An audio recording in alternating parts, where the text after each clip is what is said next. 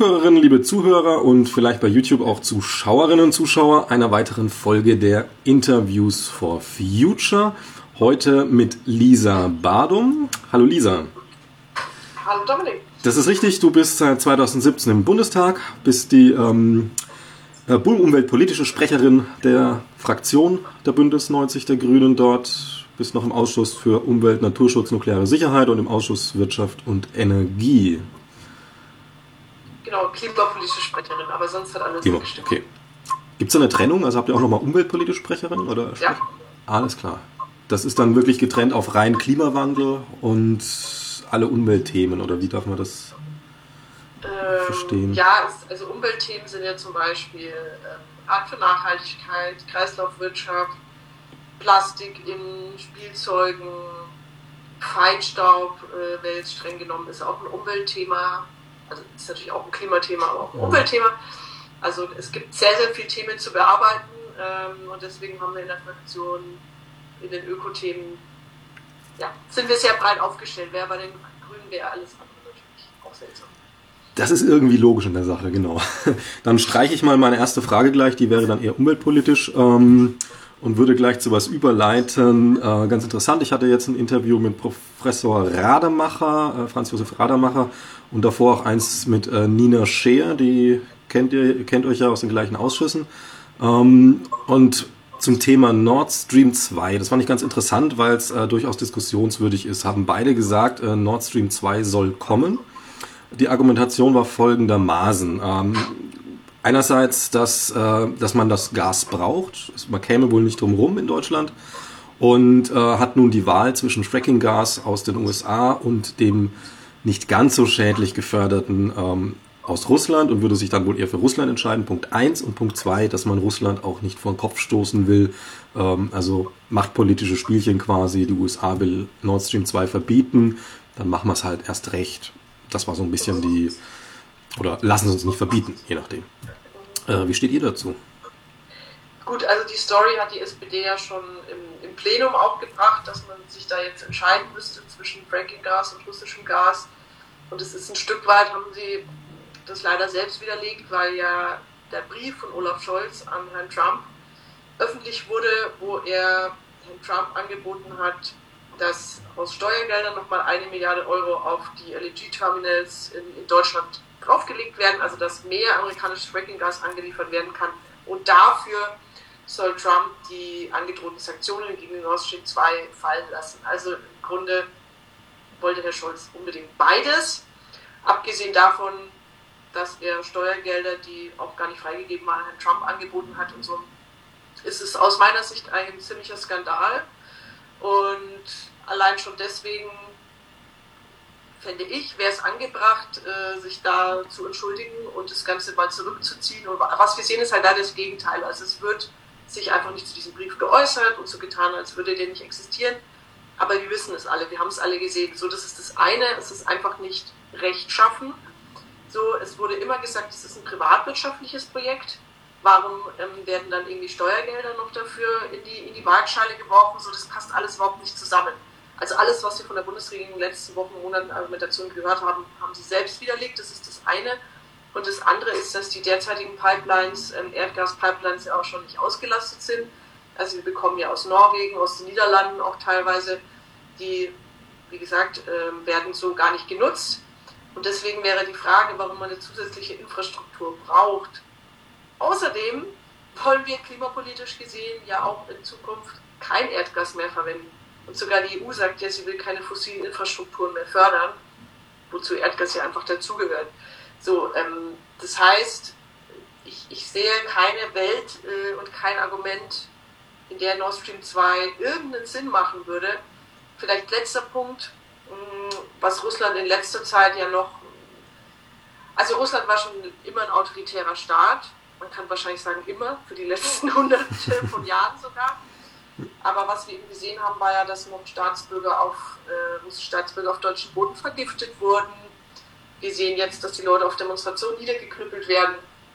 Und dann jetzt zu sagen, die ganzen Argumente, die ich gerade aufgezählt habe, und das rechtsstaatlich äußerst bedenkliche Verhalten der russischen Regierung, wir ziehen Nord Stream 2 trotzdem durch.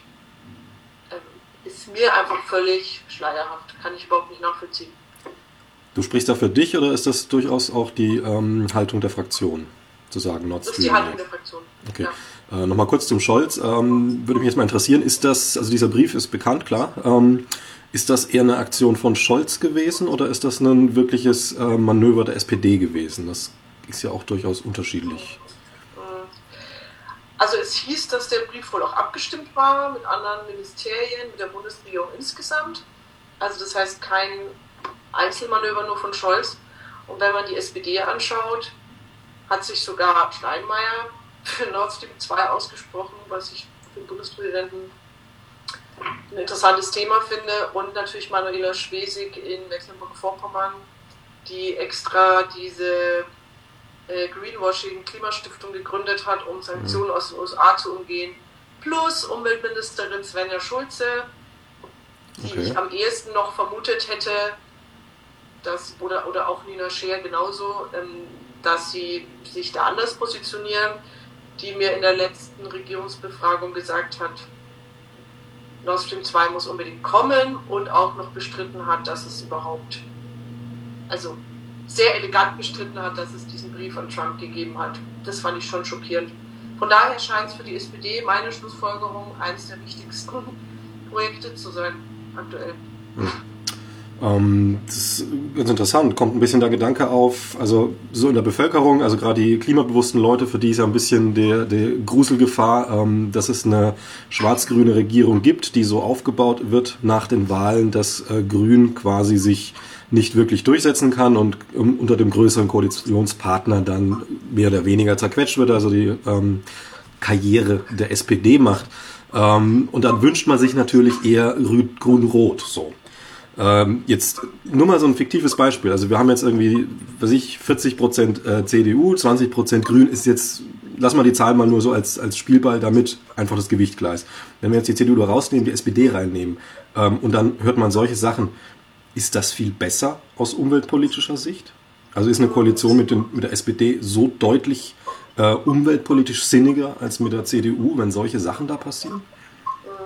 Also ich verstehe die Frage, aber ähm, ist natürlich klar, dass ich mich zu möglichen äh, Koalitionen und so weiter da äußern kann und ich weiß, dass uns viele schon in der Regierung sehen oder in einer bestimmten Regierung, aber du musst sehen, dass wir äh, hier überhaupt noch eine Wahl zu gewinnen haben. Wie man so schön sagt, das äh, Fell kann nicht verteilt werden, bevor ähm, das Tier erjagt ist. Sorry, ist das jetzt tierschutzfeindlich, aber äh, das Bild ist ja bekannt und ich glaube, oder was heißt, also unser Anspruch ist, ist klar gemacht. Wir haben, werden das erste Mal einen Kanzlerkandidaten oder Kanzlerkandidatin haben und wollen auf Platz 1. So, diesen Anspruch hatten wir noch bei keiner Wahl und es ist auch hochgegriffen, muss ich ehrlich sagen. Ähm, aber wenn, wenn man sich die klimapolitische Lage anschaut, die drei Dürresommer, die 1,2 Grad Erhitzung, aber auch, dass die Bevölkerung zunehmend so weiß, dass es seit zwei, drei Jahren Dauerthema ist und jetzt auch trotz Corona dass klimapolitisch was passieren muss, sind wir ein Stück weit zum Erfolg verpflichtet. So, das ist, ähm, ich halte das, ich meine, jede Wahl ist super wichtig, es wird immer gesagt, aber klimapolitisch ist es für mich wirklich die wichtigste Wahl, die ich je mitgemacht habe und ähm, ich denke viele andere auch. Und unser Ziel ist es, dieses Thema so hoch zu hängen wie möglich, so stark zu werden wie möglich. Und niemand will mit der CDU regieren. So, da gibt es ein Interview von Robert Habeck dazu ähm, dass wir das nicht wollen, ähm, dass uns natürlich Grün-Rot-Rot lieber wäre und deswegen äh, versuchen wir ja auch auf Platz 1 zu kommen. So, das ist, das ist so die inhaltliche Ausgangslage, aber äh, wir kämpfen jetzt in erster Linie mal ja, dafür möglichst stark zu sein, klimapolitischen Themen so stark wie möglich zu machen und das wird das Hauptziel sein für die Wahl. Und alles andere muss man dann danach besprechen. Also auch durchaus strategisch äh, nicht grün-rot, sondern grün-rot-rot, um vielleicht auch ähm, sich nicht mit dem großen Koalitionspartner SPD rumärgern zu müssen, der ja tatsächlich Probleme mitbringt, sondern naja, also zu dritt ähm, kann das einfacher sein letztlich. Kann natürlich auch Schwierigkeiten geben, aber bei den Linken ist ja durchaus zu sehen, dass sie auch ein sehr großes Bewusstsein haben, zumindest nicht für diese ähm, klimaschädlichen äh, Wirtschaftsspielchen, die die SPD halt doch durchaus treibt. Ja, also wie gesagt, über Koalitionen können wir jetzt nicht spekulieren, das bringt auch, glaube ich, nichts. Ähm, mir ist eigentlich, also wenn es ein progressives Lager unter grüner Führung gibt, ähm, wer auch immer, wie viele linke Parteien da jetzt dabei sind, ist mir nicht so relevant, es kommt auf die Zahlen an, ähm, ist es natürlich gut. Aber ich komme nochmal drauf zurück. Ähm, Grundpunkt wäre, ähm, dass wir in dieser Wahl äh, den Anspruch haben, auch vor die Union zu kommen. Die Union ist unser Hauptgegner und so ist die Realität und alles andere wird halt von den Medien aufgebauscht oder auch von Markus Söder aufgebauscht, der sich uns an den Hals wirft, spricht aber einfach nicht die Realität. Ja gut, das wäre ein ganz äh, Interviewthema wert, Markus Söder, aber da werden ja. wir vielleicht einfach mal persönlich anfragen. Nee, eher nicht, das ist, man soll nicht zu viel Zeit drauf verwenden. genau. Ähm, ich würde mal zu was anderem kommen, wenn wir bei der Wahl sind, nämlich die Klimaliste. Ähm, das ist eine Sache, die auch bei uns in der Klimaszene sehr kontrovers diskutiert wird. Äh, viele sagen, ähm, ob das dann populistisch ist, wenn man jetzt Al-Wazir hernimmt als Beispiel oder Kretschmer, ähm, sagen die Grünen sind auch nicht mehr wirklich grün. Äh, man braucht was richtig Grünes, man braucht radikale Grüne. Äh, andere sagen, okay, wenn wir jetzt äh, mit der Klimaliste irgendwer 4% hat, dann kann das wiederum die CDU sehr freuen, weil die 4% fehlen wieder bei Grün und so weiter. Da gibt es ja viele, viele Gedankenspiele, die dahinter stecken. Ähm, wie schätzt du das persönlich ein oder wie schätzt das auch die Fraktion ein? Mhm. Also ich bin ja auch in Kontakt mit äh, teilweise Leuten von der Klimaliste und ich, ich glaube, da gibt es ganz unterschiedliche Ansatzpunkte. Es gibt welche, die sehr konstruktiv unterwegs sind ähm, und andere, wo es einfach nur darum geht, Grüne sind der Hauptgegner, so Punkt. Ich glaube, und also grundsätzlich denke ich, der Diskurs ist wichtig. Es ist wichtig, dass ähm, Akteure auftreten, seien das Fridays for Future oder auch Klimalisten, die den Diskursraum erweitern, die sich trauen, darüber zu reden, wie früh muss man klimaneutral sein, was müssen wir in unserem Lebensstil ändern, in unserer Wirtschaft ändern, am Kapitalismus ändern. So. Diese Fragen sind wichtig zu besprechen, weil ähm, nehmen wir CO2-Preis. Vor zwei Jahren durftest du noch nicht mal darüber reden, dass Benzin teurer wird. Jetzt ist er eingeführt. Niemand spricht mehr drüber. Also da sieht man, der Diskurs kann so viel fortschrittlicher sein, kann sich so viel entwickeln. Und da hat die Klimabewegung einen riesen Anteil. Da haben auch die Klimalisten einen Anteil. Das empfinde ich als fruchtbar. Das empfinde ich als gut. Ähm, wir müssen halt aufpassen, wie du sagst, wenn es ähm, dann darum geht, dass wir uns politische Perspektiven verbauen, dann wäre es schwierig, weil bei der Bundestagswahl soweit ich weiß, hat die Klimalisten treten jetzt, gibt es noch keine Bestrebung zur Bundeswahl anzutreten, geht es um eine Richtungsentscheidung. Und da ist ehrlich gesagt schon jedes Prozent wichtig für ähm, die Klimapartei. So, also aktuell gibt es auf Bundesebene aus meiner Sicht jetzt nur eine. Also so in diesem Spannungsfeld würde ich sagen, bewegt sich das. Aber grundsätzlich super, ähm, je mehr Leute sich stark machen, Gutachten in Auftrag geben, ähm, auch Kreislaufwirtschaft ist ein großes Thema. Wie kann man Degrowth organisieren und so. Ähm, ja, wenn das, der Diskurs stattfindet, finde ich das gut. Also ich höre da schon raus, dass ähm, die Grünen, also auch als Bundestagsfraktion, durchaus, also wahrscheinlich ist wieder Presse die Frage oder wie vorsichtig kommuniziert man das, wenn man jetzt ein Interview bei der Bild hat, ähm, aber durchaus diese Form von Kapitalismus, die wir jetzt momentan haben, äh, ich sage es mal sehr verkürzt, ablehnt. Naja, wir sind im Grunde für eine soziale äh, Marktwirtschaft und das würde aber halt bedeuten, also wenn man es wirklich.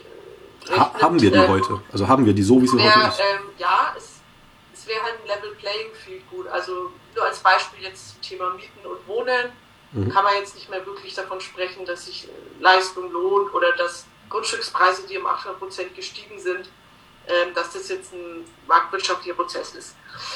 Also da sind halt Punkte, da müssen wir politisch einfach eingreifen. So beispielsweise Bepreisung von CO2, anderes Beispiel, die Umweltschäden sind nicht abgebildet. Äh, bisher, wir haben jetzt auch einen CO2-Preis für Verkehr und Wärme eben, aber der ist noch nicht hoch genug.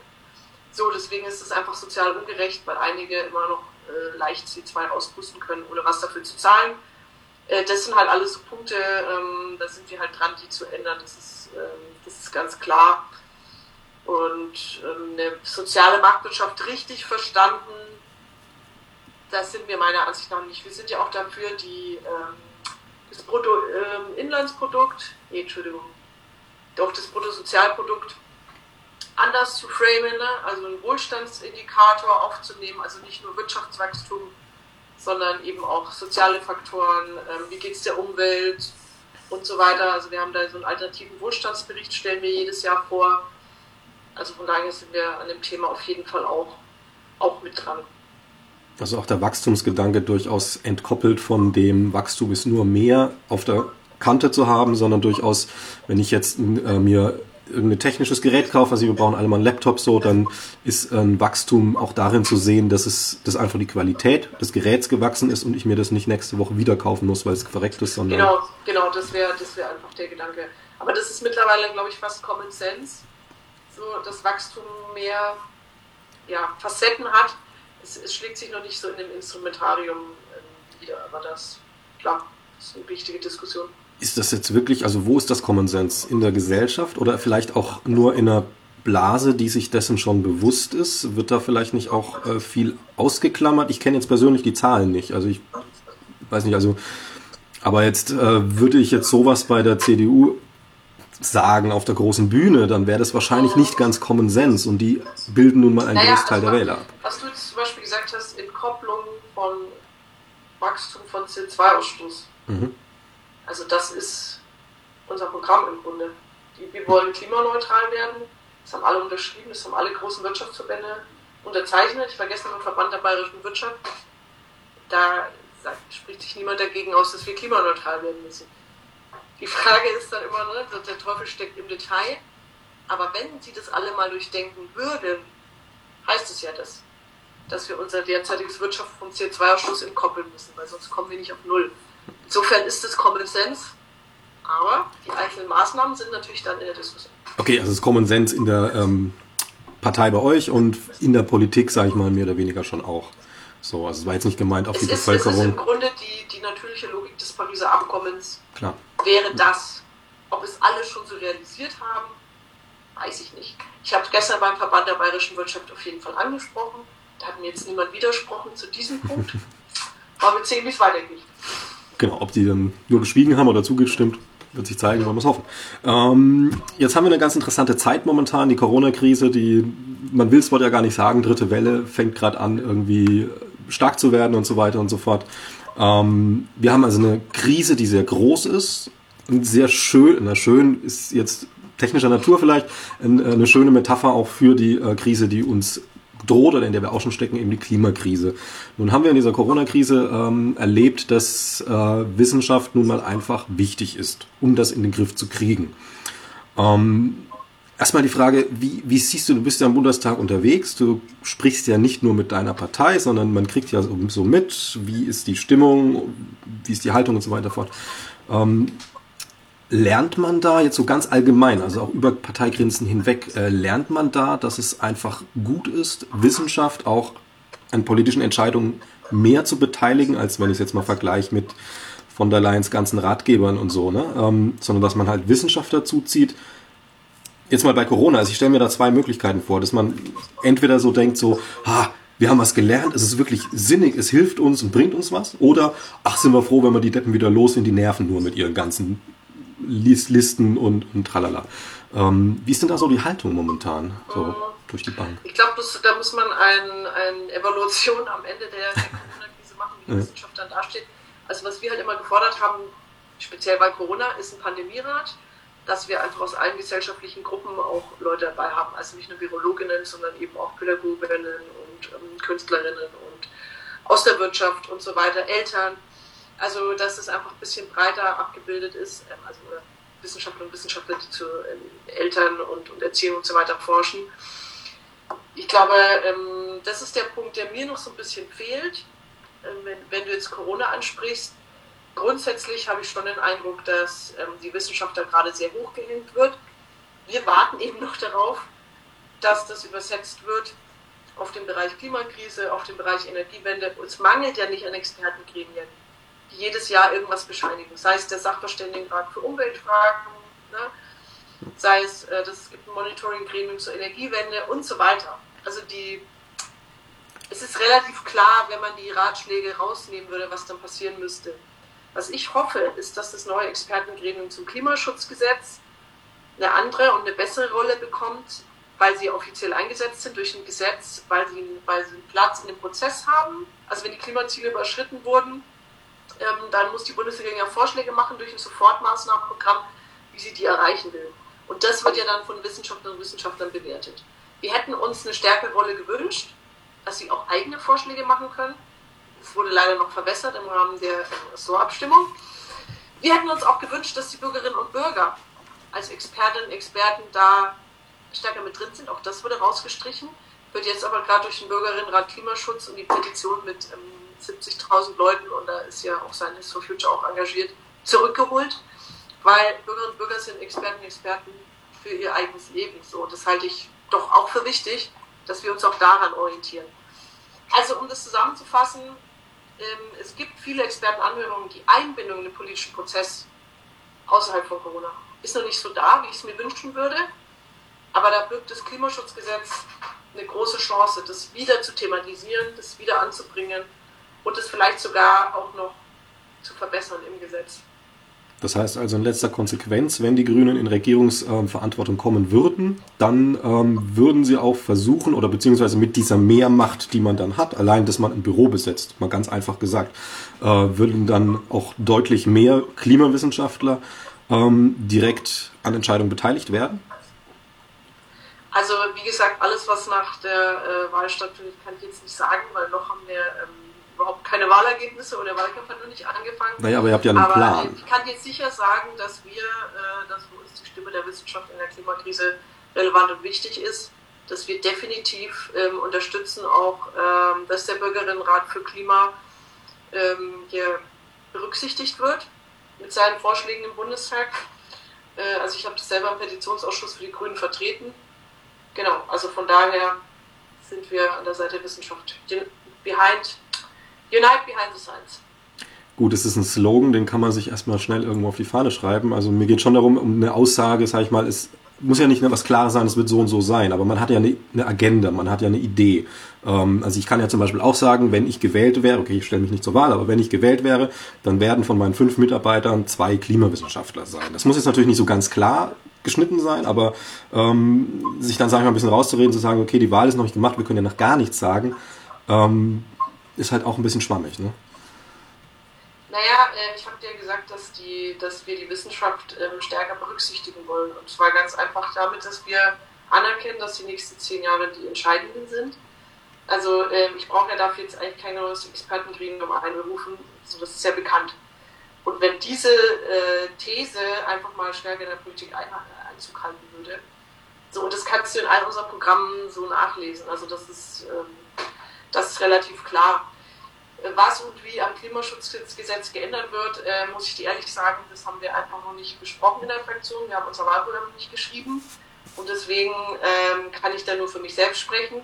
Ich persönlich wäre fände eine stärkere Stellung der Wissenschaftlerin und der Bürgerin im Prozess des Klimaschutzgesetzes absolut sinnvoll. Also da ist ja ganz klar Wissenschaft und Bürgerinnen und Bürger. Ähm, genau. Wie ist denn da so der, der Dialog? Also merkst du das auch, dass jetzt gerade Corona-Krise, dass das irgendwie härter wird von gerade der Gegnerseite, also auch im Klimabereich? Also bei Corona wissen wir es ja, Lauterbach hat es ja sehr anschaulich gesagt letztens. Ähm, gibt es auch Abdrücke im Klimabereich, wo man ja auch gerne mal beschimpft wird, wenn man sich um unsere arme Natur Sorgen macht, dass das irgendwie Ärger wird gerade? Mhm.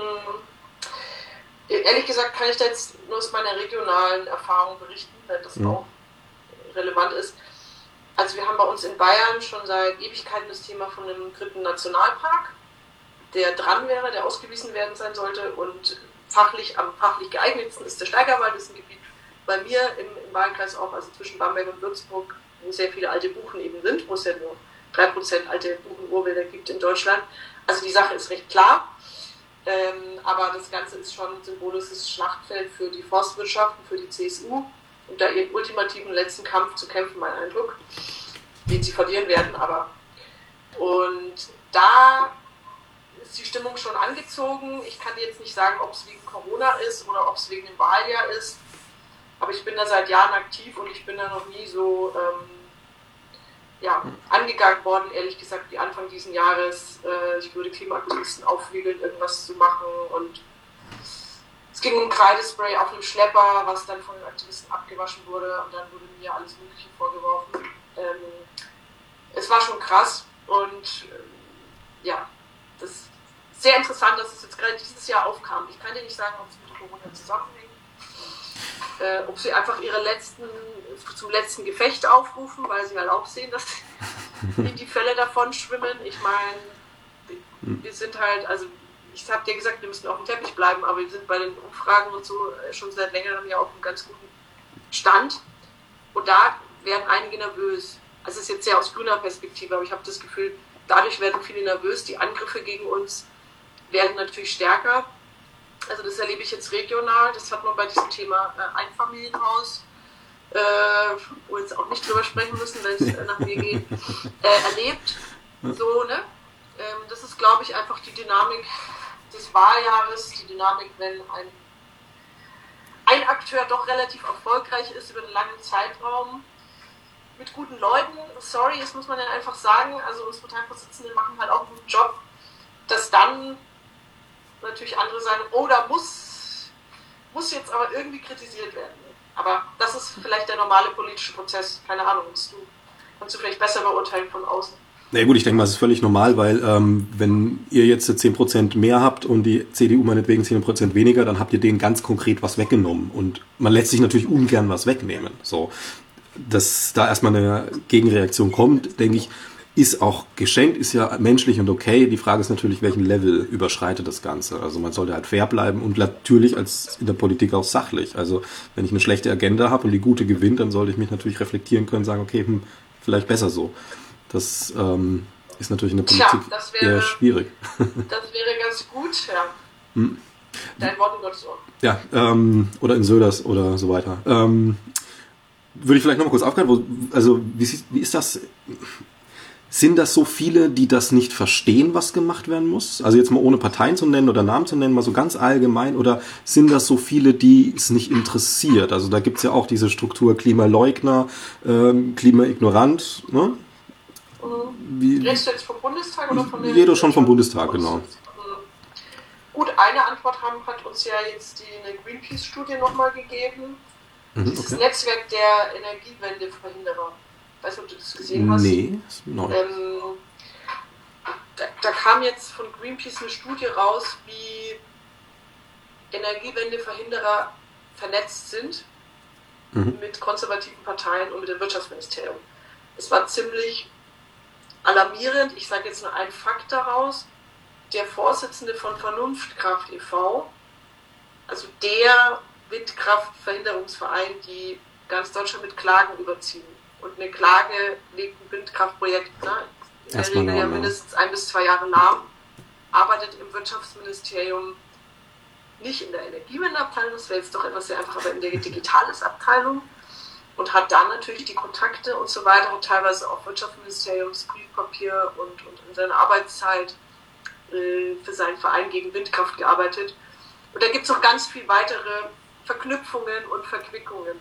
Also auch durchaus das Briefpapier dafür verwendet, bekannterweise. Ja, also äh, in dem Fall das Word-Dokument, mhm. weil also es war digital, aber ja, das ist, das ist auch nachgewiesen.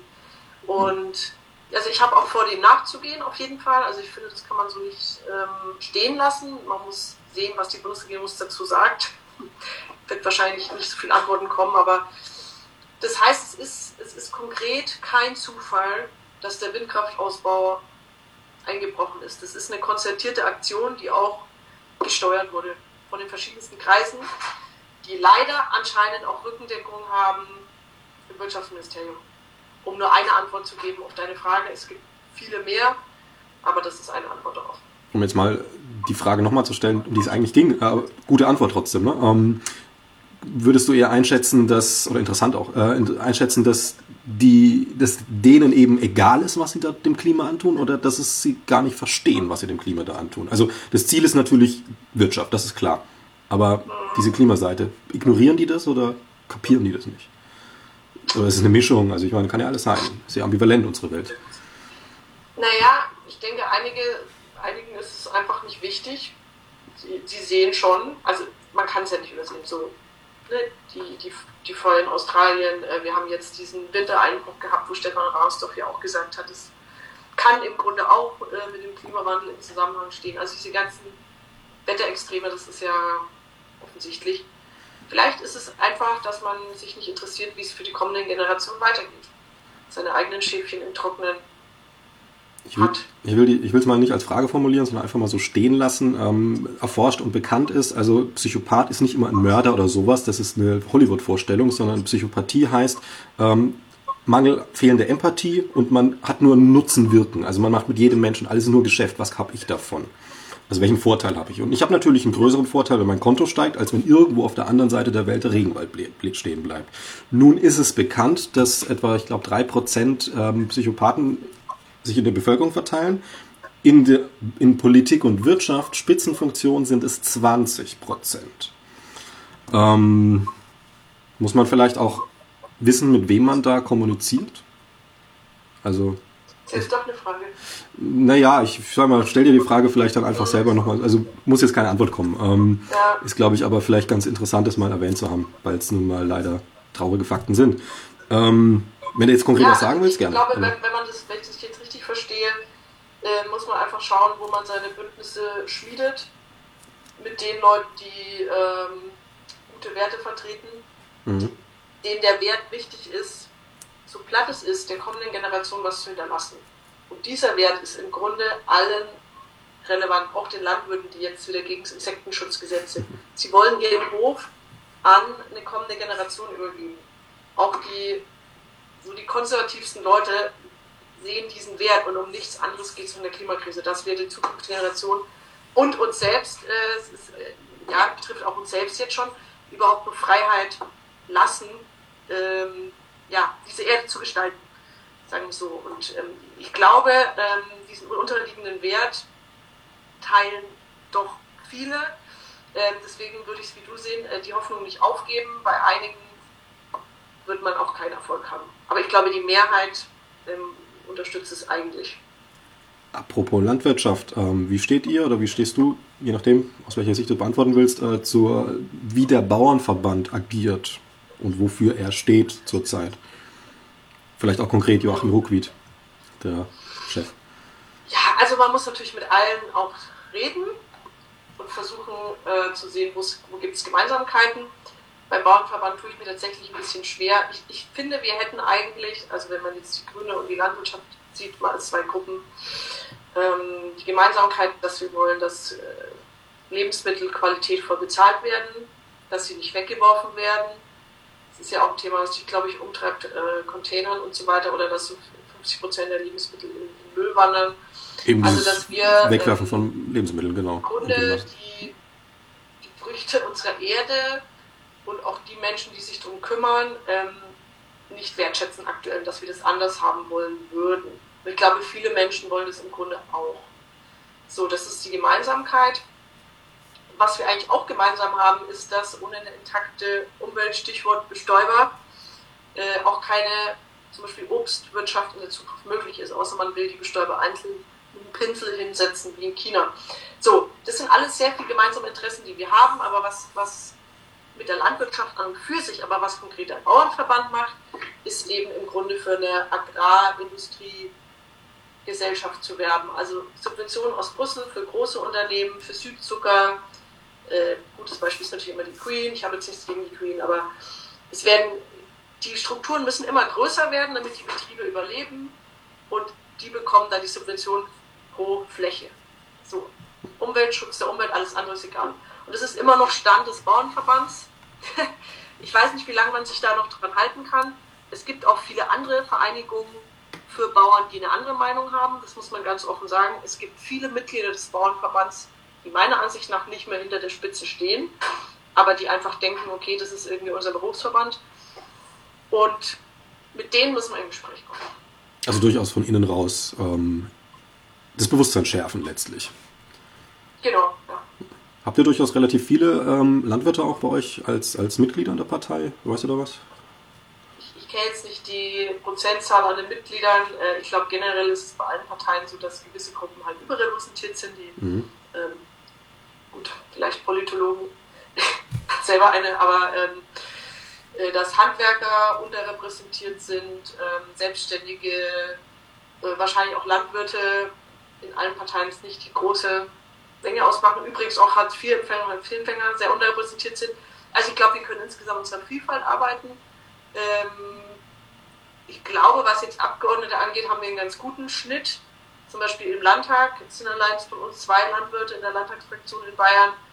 Ähm, ich kann es jetzt aber nicht für alle, für alle Bundesländer sagen. In der Bundestagsfraktion haben wir auch Friedrich Ostendorf zum Beispiel, der, der für uns ja die Landwirtschaft macht, der selber den Hof hat.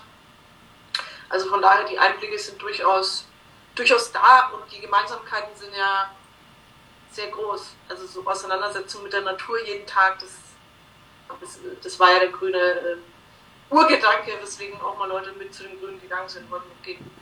Äh, weil du es angesprochen hast, vorhin so ein Container, das war ja die Frage, die ich dann äh, auf die Umweltpolitik weggeschoben habe, ähm, schlägt aber schöne Brücke überhaupt. Also man wirft euch natürlich auch gerne von Gegnerseite immer wieder vor, ja, ja, reichen Partei, wohlhabenden Partei, wo bleibt denn da das normale Volk, für das sich ja ähm, mancherlei Akteure gerne äh, in der Presse stark macht, wenn es auch hinterher dann nicht so ist.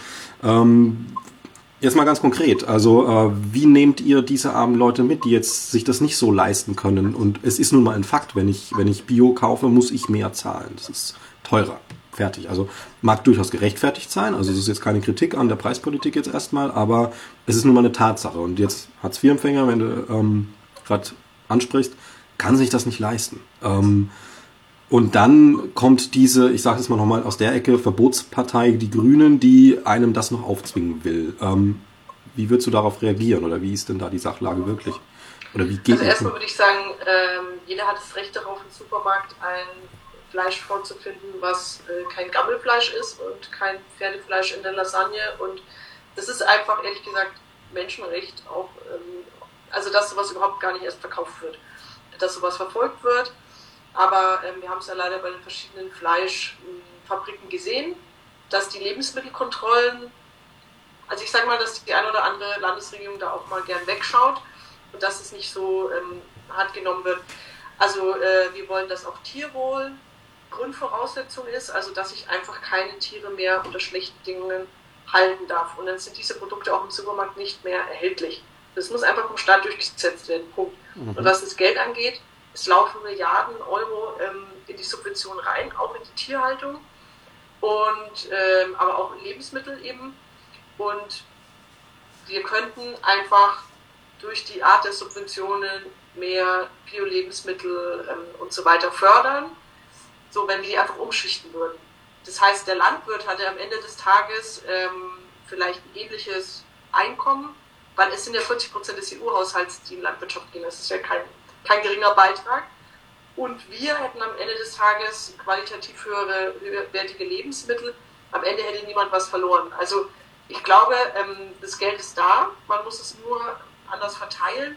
Und ich bin der Meinung, ähm, in einem ja, industrialisierten und zivilisierten Land wie Deutschland muss es möglich sein, für jeden qualitätvolle Lebensmittel ähm, zu erwerben wir sind natürlich auch dafür, und da komme ich jetzt vielleicht zum Bereich Sozialpolitik, es kann nicht alles gelöst werden.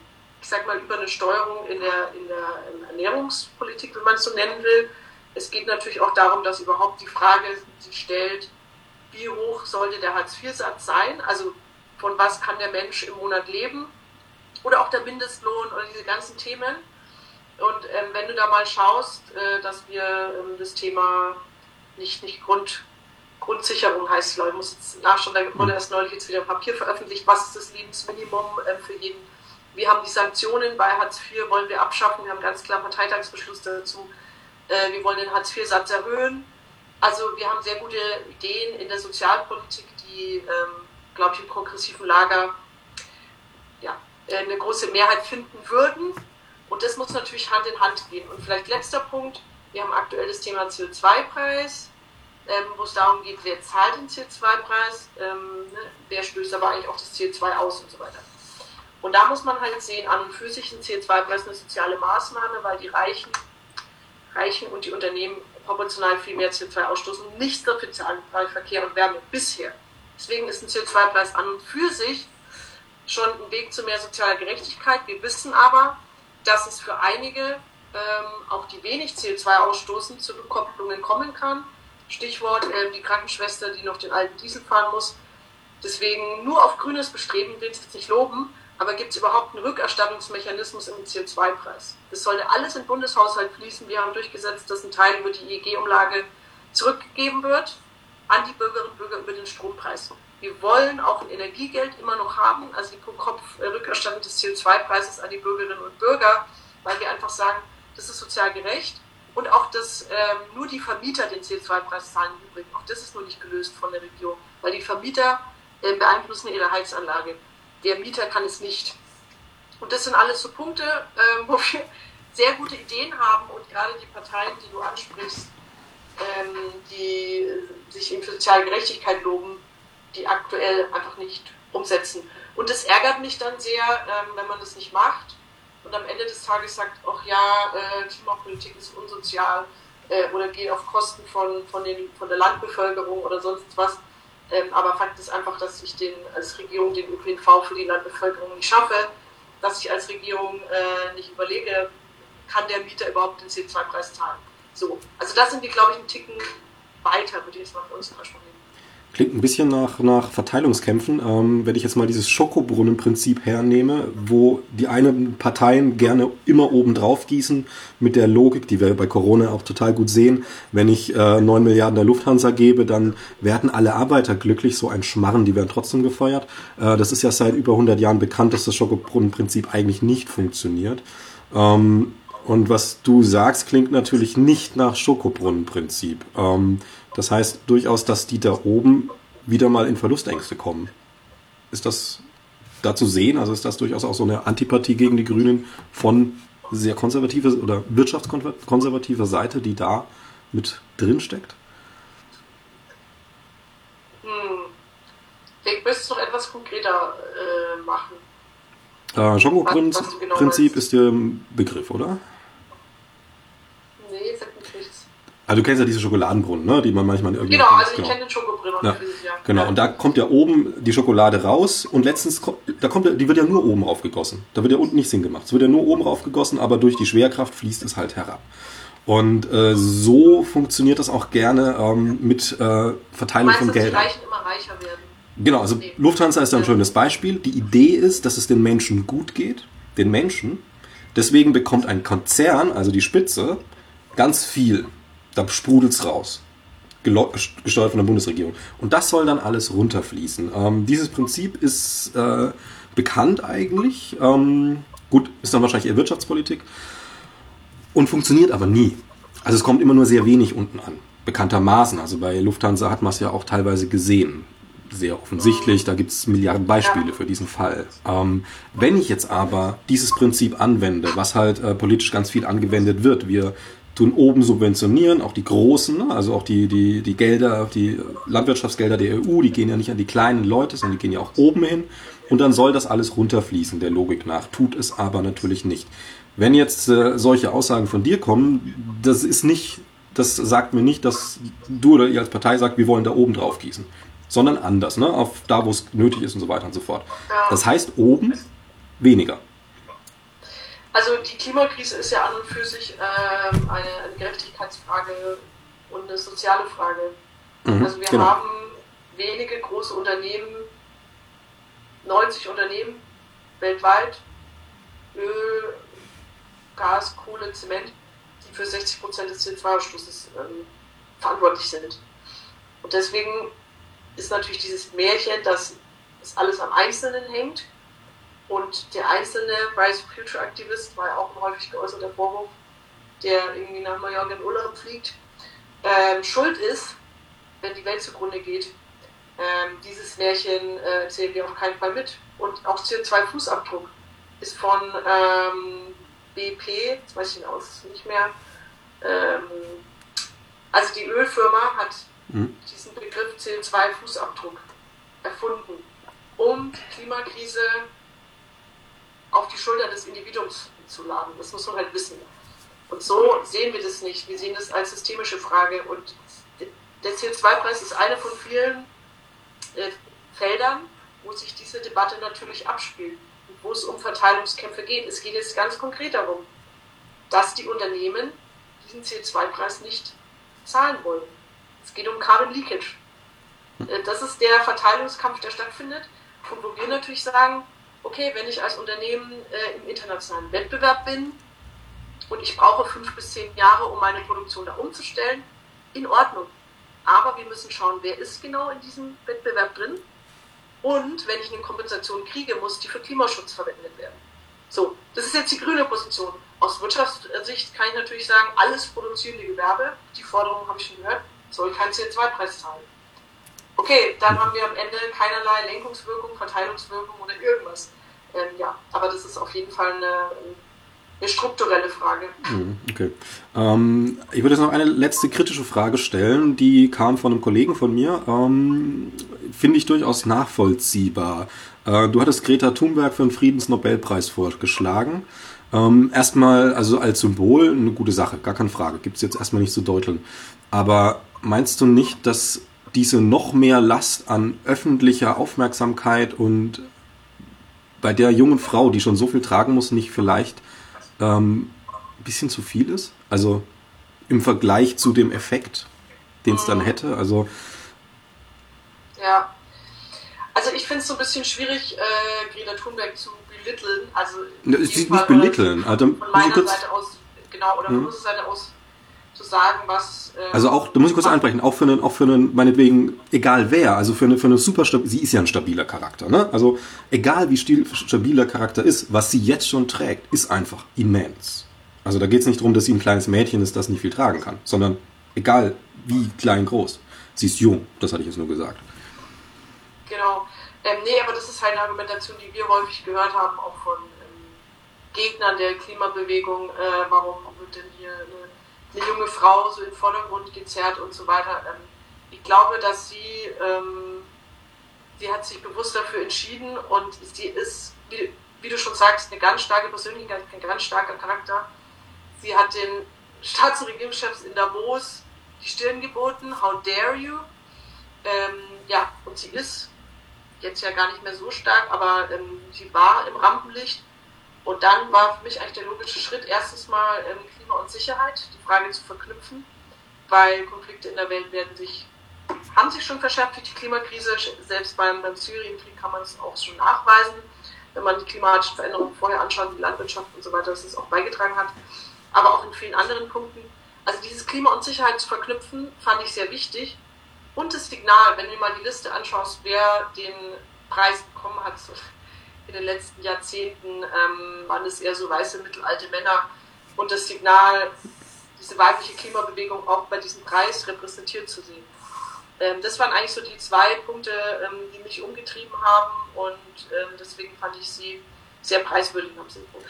Also preiswürdig auf jeden Fall, da sind wir uns einig. Ähm, Gab es eine Reaktion von ihr oder hattest du sie angefragt, ob sie das okay findet? Oder ob sie das will einfach? Also ja, ähm, ich hatte jetzt direkt keinen Kontakt zu ihr. Okay. Ähm, gut. Dann hätte ich jetzt erstmal keine Frage mehr, außer wenn wir sagen, wir machen noch drei Stunden. Das machen wir aber nicht. äh, ja, wir könnten noch lange reden. Wir könnten noch lange reden. Ähm, dann würde ich sagen, schade, dass wir nicht am Biergarten sitzen äh, als Franken. Da ähm, hat man es ja dann noch gemütlicher. Aber gut, ist pandemiebedingt. Ähm, wenn du noch was Abschließendes loswerden willst, was dir jetzt noch gefehlt hat, wo du sagst, okay, willst du jetzt noch eine Botschaft verpacken, wie auch immer, wäre jetzt noch der freie Slot. Ja, wir müssen Klima- und Corona-Krise gemeinsam lösen und deswegen ist deine Arbeit so wichtig, gerade in diesem Corona-Jahr. Ja, ich bleib dran. Ich hoffe, du auch. Danke ich dir. Mach ich. Mach's gut.